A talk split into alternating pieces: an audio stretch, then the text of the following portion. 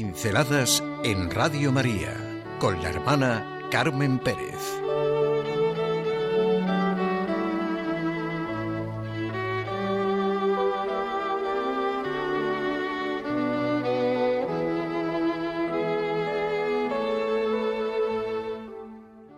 Suena a esperanza. El hecho es real. Seguro que ustedes lo han oído. En unas Olimpiadas para personas con síndrome de Down participaban en una de las competiciones nueve muchachos, todos con esta deficiencia. Se alinearon para la salida de la carrera de los cien metros lisos. A la señal, todos partieron con deseos de dar lo mejor de sí, terminar la carrera y ganar el premio. Un muchacho, al comenzar, tropezó en el piso y cayó rodando.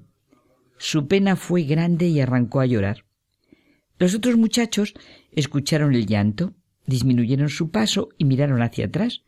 Vieron a su compañero en el suelo, se detuvieron y regresaron. Regresaron todos, todos. Una de las muchachas que competían se arrodilló, le dio un beso y le dijo Listo, ahora vas a ganar. Y todos, los nueve competidores, entrelazaron los brazos y caminaron juntos hasta la línea de llegada. El estadio entero se puso de pie y ese momento, que podemos imaginar, fue inolvidable. La emoción de los asistentes se reflejaba en sus caras. Quienes lo contaron afirmaron que no sabían si había algún par de ojos secos. Claro que ya conocemos la expresión de que de toda hay en la viña del Señor. Los aplausos duraron largos minutos. Todas las personas que estuvieron allí aquel día siguen repitiendo este hecho, como no puede ser de otra manera. Qué realidad tan magnífica la de estos nueve participantes. La de la muchacha que lo inicia, la del que se deja ayudar y la de los otros siete que supieron escuchar y reconocer la realidad del momento. Suena a esperanza, suena vida, suena humanidad, suena a lo más noble del corazón humano. Pero insisto, por parte de las tres situaciones personales que se vivieron, la chica que se detuvo y volvió en ayuda del que se había caído, el hundido de tristeza que supo recibir la ayuda, y los que supieron ver la propuesta de la actuación de la muchacha y respondieron con generosidad. Los nueve héroes, los nueve capaces de lo mejor. Todos ganaron, porque todos se enriquecieron con la respuesta que cada uno dio a la difícil y dolorosa situación. En el fondo todos sabemos que lo que importa en esta vida es que todos pongamos lo mejor de nosotros mismos.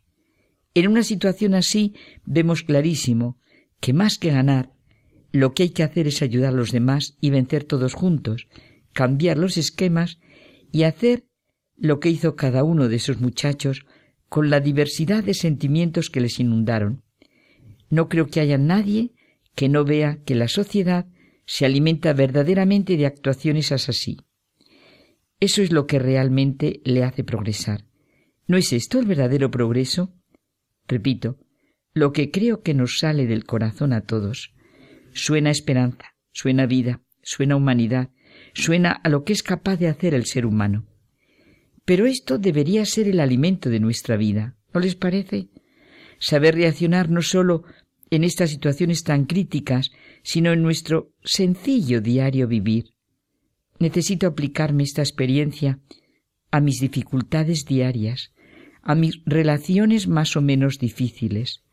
El verdadero sentido de esta vida es que cada uno decida y haga libremente todo lo que puede hacer.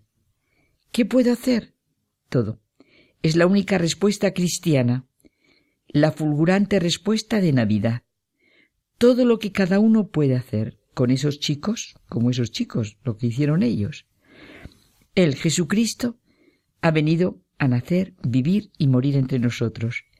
Vino para que los que creen en Él, a lo largo de la historia, respondan con esa palabra, todo, que quiten los nacimientos y los crucifijos, pero ahí está desde hace más de dos mil años la gran realidad y la gran llamada a la vida a la esperanza, al amor, a hacer todo.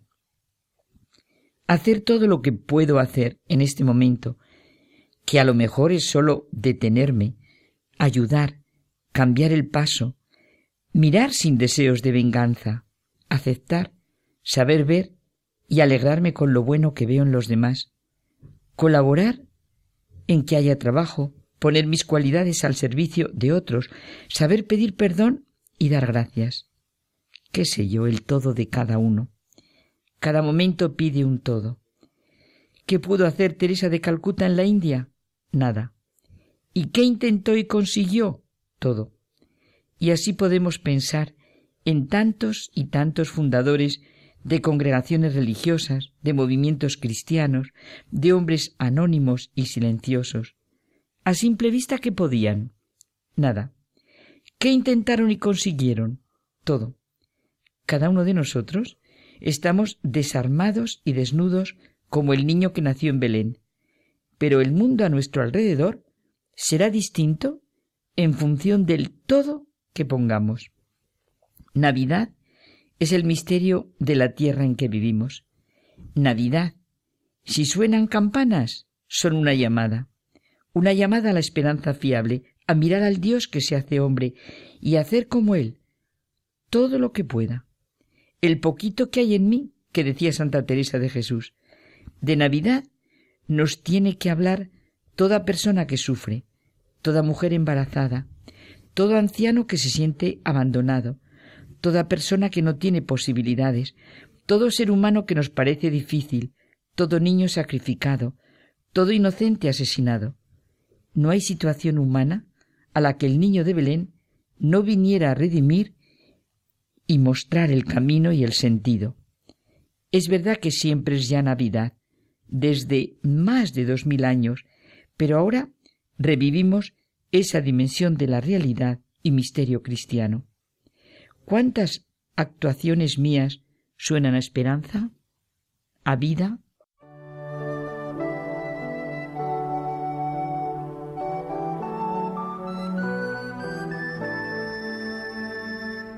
Pinceladas en Radio María con la hermana Carmen Pérez.